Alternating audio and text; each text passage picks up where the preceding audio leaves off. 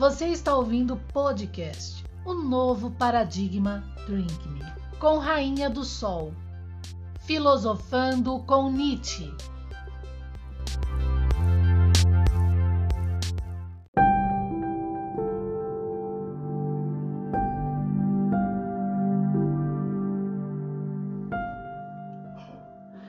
Bom dia, sete horas da manhã, mais uma segunda-feira aqui no nosso podcast, o novo paradigma Drink Me, comigo, Rainha do Sol. E a gente vai continuar, né, nessa segunda-feira a falar sobre a obra O Anticristo, né? Da minha, na verdade, a minha obra é o anti, é Nietzsche, o Anticristo que acorrenta, que acompanha a obra O Anticristo de Nietzsche, só que com um diferencial.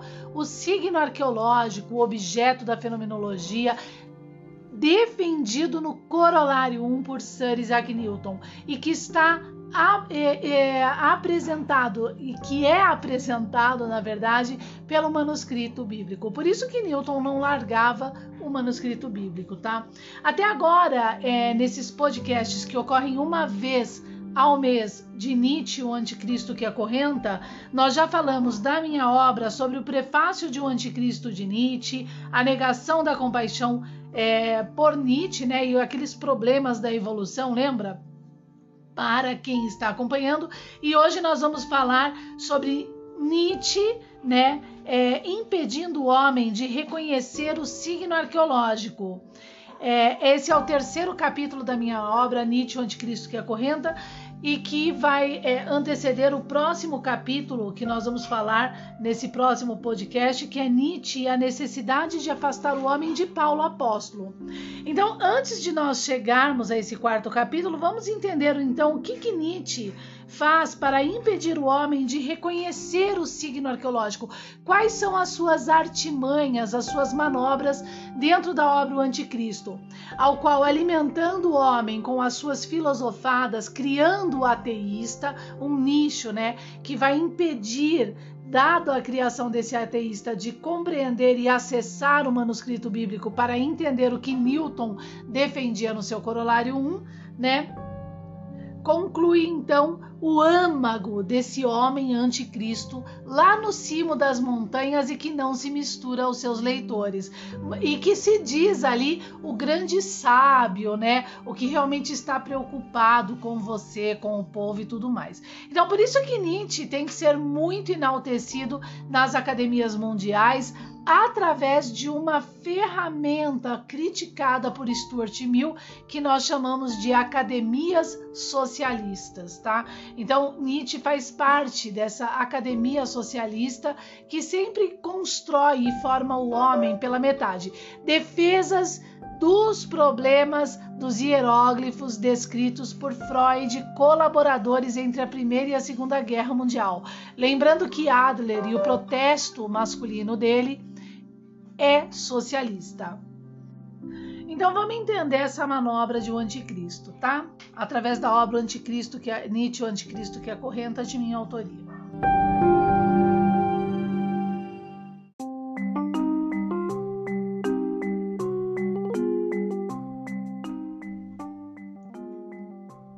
nosso site oficial, o novo paradigma.online. Lá você encontra os links de todas as nossas redes sociais, acompanha o nosso canal TV e YouTube, nossos podcasts, tem a livraria Paradigma, a papelaria Paradigma, o nosso blog e muito mais.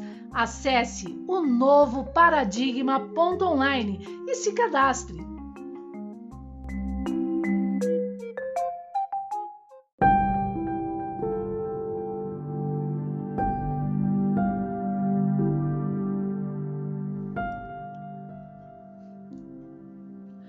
Bom, gente, os conteúdos que eu levanto no capítulo 3 da minha obra, Nietzsche, o Anticristo que acorrenta, e que acompanham, né, que na verdade descrevem a obra O Anticristo de Nietzsche, junto com o objeto, né, esse diferencial que é defendido no colorário de Sir Isaac Newton, é, esses conteúdos que eu levanto já são bem profundos. O capítulo 3, na verdade, da minha obra Nietzsche, o Anticristo que acorrenta, é o mais. é, é o, é, o, é o ponto alto da mesma, tá? Porque é aqui que eu vou levantar Hegel, é aqui que eu vou levantar os problemas da escola de Tübingen, é aqui que eu vou levantar o objeto, né?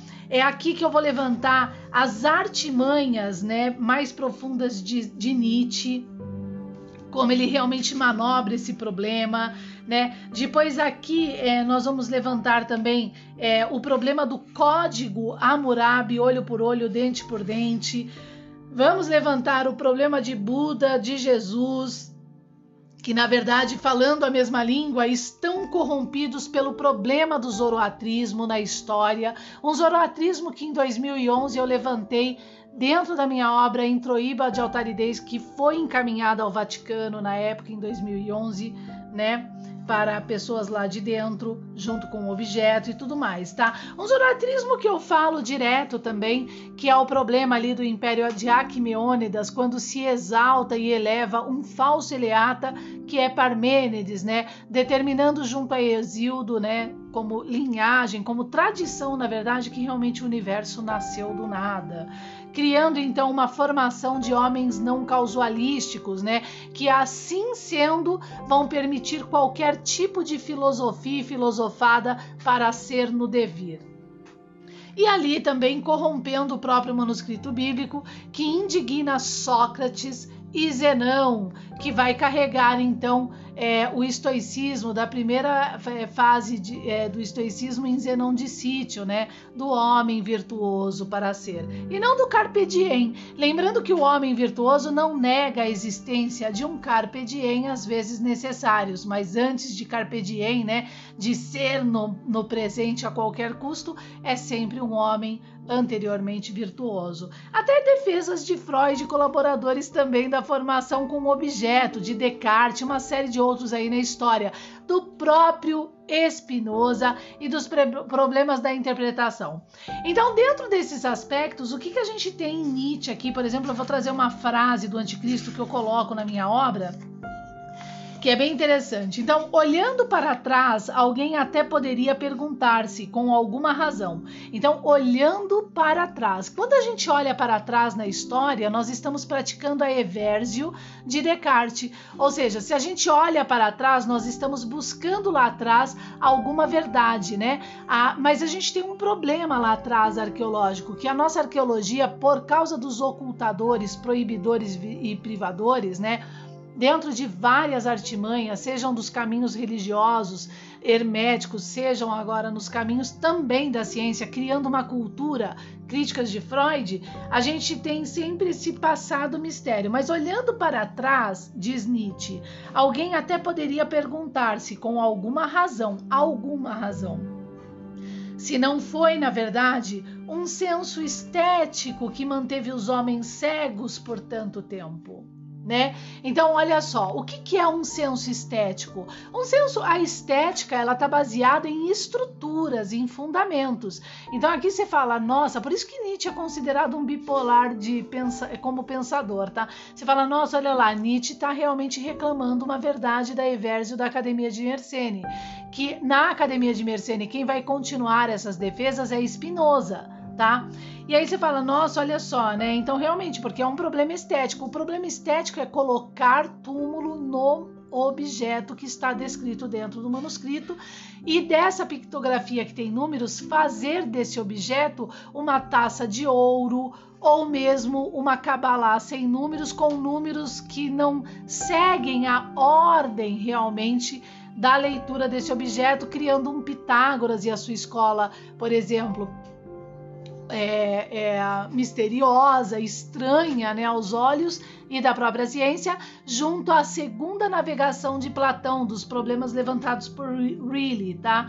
Então, é Giovanni Riley, né? Então, o que, que a gente tem? Então, a gente fala, pô, então o Nietzsche tá agora, né, chutando aí pro lado do o gol, né, pro lado dos clássicos. Então, o que exigiam, na verdade, da verdade, era uma eficiência pitoresca. Então, vamos lá. Então, na verdade, um senso estético que manteve os homens cegos por tanto tempo. O que exigiam da verdade era uma eficiência pitoresca e daquela em busca do conhecimento uma forte impressão sobre seus sentidos. Então, assim, esse pitoresco vai estar envolvido o quê? Com ai, o que eu sinto é o que resolve. Ai, eu sou um sortudo, eu senti que a maçã caiu na minha cabeça, então eu criei é, a percepção dentro da área da ciência da, é, da, da gravidade. Olha que cruel, né? Sendo que a maçã é a trigonometria desse objeto, porque ele tem a forma, ele leva a forma de uma maçã. Por sinal, eu trago essa pictografia é, que se transforma em uma maçã numericamente, né, através de tetraedos dentro da obra aqui no capítulo 3, Nietzsche, o anticristo que é corrente que você encontra na Amazon, no nosso site oficial, o novo paradigma.online, lá na nossa livraria, tá? É, é paradigma. Então veja bem, ó, é, então aqui nós temos um Nietzsche que você fala, poxa, ele está realmente é, trazendo uma crítica verdadeira. Por isso que a gente não pode negar até a leitura dos corruptores, tá, gente? Um problema religioso que a gente tem.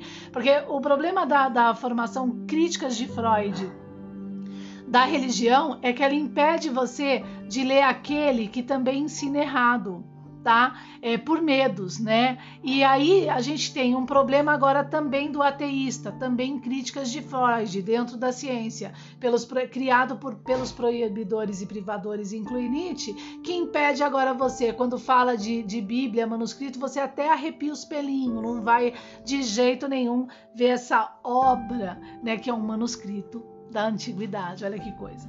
Mas essa é a nossa cultura, né? Manobrada, como eu já disse, pelo patrimônio psíquico aqui para quem está acompanhando toda sexta-feira, né? Nossos podcasts que estão lançados aí são lançados às 7 horas da manhã de Freud, sobre o futuro de uma ilusão de Freud. Então tá, então a gente concluiu um Nietzsche que parece que está aí jogando, chutando o gol para o, a clássica, para a verdade, para construir um povo pela formação da verdade. Mas vamos ver o que realmente Nietzsche traz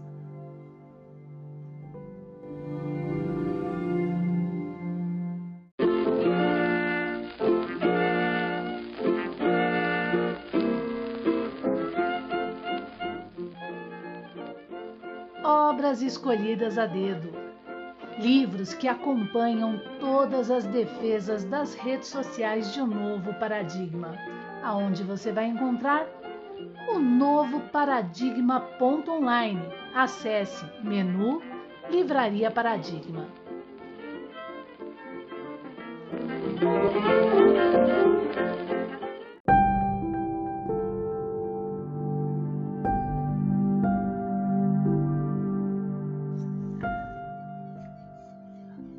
Antes de falar essa frase que Nietzsche traz, depois de dar né, esse problema estético, eu quero levantar uma outra frase que eu coloco dentro do capítulo 3 da obra Nietzsche, o Anticristo que acorrenta, de Dante Alighieri, tá? É, tá aqui, olhos postos no futuro, percebo que vão anunciando mais, as mais próximas estrelas sem que sombra ou obstáculo prejudiquem a visão do porvir. Então ele está com olhos postos ao futuro e ele vai falar do porvir, ele é bem claro aqui, tá? Ou seja, ele está revelando, profetizando. Lembrando que o objeto arqueológico, lá no nosso canal TV YouTube, o novo paradigma, vocês encontram isso. Vão lá, insert, coloquem ali profecias e revelações, é, nós temos ali através é, das, das, concepções do navio de Bergson que profecias e revelações sim acontecem e podem ser provadas na própria ciência, tá? Então ele está tendo esse manifesto de profecia e revelação ao qual ele diz de forma indignada, porque ele também conhece o objeto, um 515 virá enviado por Deus a fim de trucidar a ladra e ou aquele gigante que ao lado dela delinquiu. Tá? Esse 515 é o valor da linha horizontal do objeto arqueológico descrito dentro do manuscrito e defendido pelo corolário 1 de Sir Isaac Newton, ok? Esse objeto, ele então vem no porvir para trucidar dois elementos que estão descritos no próprio Apocalipse do manuscrito e que é a ladra, ou seja, a prostituta, e o gigante, o dragão. ok? Que vão delinquir, que vão cair, que delinquiram, né? Que destruíram também o entendimento desse verbo, criando um futuro de uma sempre ilusão, né? Um povo formado aí pela metade, né? Corrompendo o âmago do próprio ser humano e todas as suas capacidades, sejam nas ciências e sejam no conhecimento de sua espiritualidade, que não é religião, tá bom? Isso é importante entender. E da ciência, que não é uma ciência da relatividade geral e restrita, né? Já reclamada com esse objeto também e muito claramente exposta por Bergson, que foi uma obra na época proibida entre a Primeira e a Segunda Guerra Mundial. Bom, Entendendo isso que é levantado, né? Essa frase, tá? Eu não isso, eu, tudo isso que eu tô aqui, eu tô complementando, eu não explico. É, lembrando que essa foi uma das minhas primeiras obras escritas, é tão profunda, é, não explico isso, eu explico outras condições profundas sobre a importância de reconhecer esse objeto no capítulo 3, né? Para entender os problemas de Nietzsche. Então a gente tem uma outra frase de Nietzsche aqui que é: e então retornou mais uma vez ao seu velho serviço de, terce, de tecer o mundo a partir de sua natureza interior, subespécie Spinozae. Após isso, se transformou em algo cada vez mais tênue e pálido, e pálido tornou-se o ideal, o puro espírito, o absoluto, a coisa em si, o colapso de um Deus. Ele converte-se na coisa em si, que é a coisa em si kantiana, o objeto a priori e as leis universais batata, acabou. Então aqui nós pegamos Nietzsche. Quem tem o objeto agora fala: opa, peraí, o que, que ele está falando? Ele está claramente colocando o objeto que tem as leis universais a túmulo. Para não se entender Bergson, para não se entender a clássica, para não se entender os problemas do é, da teoria da relatividade geral e restrita, e por isso após 1900, é, lá entre 1900 morreu Nietzsche, nós temos ali ao mesmo tempo a Primeira Guerra Mundial. Tá? Nietzsche se levanta como um privador, como um proibidor, como aquele que coloca túmulo ao objeto e à clássica para não se entender Mersenne, Academia de Mersenne, Plotino, para não se entender Dionísio Aeropagitan, para não se entender a Anabase, é, o problema da segunda navegação de Platão, os problemas da teoria da relatividade geral restrita, para não se entender Stuart Mill, o navio de Bergson, as defesas de Freud, o inconsciente de Freud, uma série de coisas, tá? Então, esse é Nietzsche, essa é a artimanha, essa é a sua realidade, e por isso que ainda na nossa era moderna ele tem que ser colocado é, como um ícone, como um Cristo da ciência. Ai de você se não compreender né, as manobras obras, na verdade, toda essa filosofia van de Nietzsche, que uma hora dá uma parte da verdade e a outra hora um pontapé na pedra, e em você também, estando ele no cimo da montanha e pregando desprezo a um ateísta que nega o manuscrito. Ai de você se não entrar nessa onda formadora, você será um imprestável, né? Então você precisa ser, se criar como é, aquele que nega, é, na verdade, é, despreza a tudo e apenas está em Nietzsche, se tornando, na verdade, um imprestável, mas não se percebendo a si mesmo, tá? É, essa é a artimanha do anticristo, ele é ótimo, ele consegue laçar mesmo os fracos e malogrados. Está na hora de nós sairmos desse primitivo infantil, né, e começarmos a reconhecer a importância mesmo desse objeto, antes que todos nós sejamos, sim, engolidos pelos problemas das academias socialistas defendidas por Stuart Mill também, tá? Contra Nietzsche e na época junto a Freud e colaboradores. Um grande abraço, até quarta-feira. É, cinco frases de algum pensador. Vamos ver qual vai ser o pensador dessa semana. Tchau, obrigada.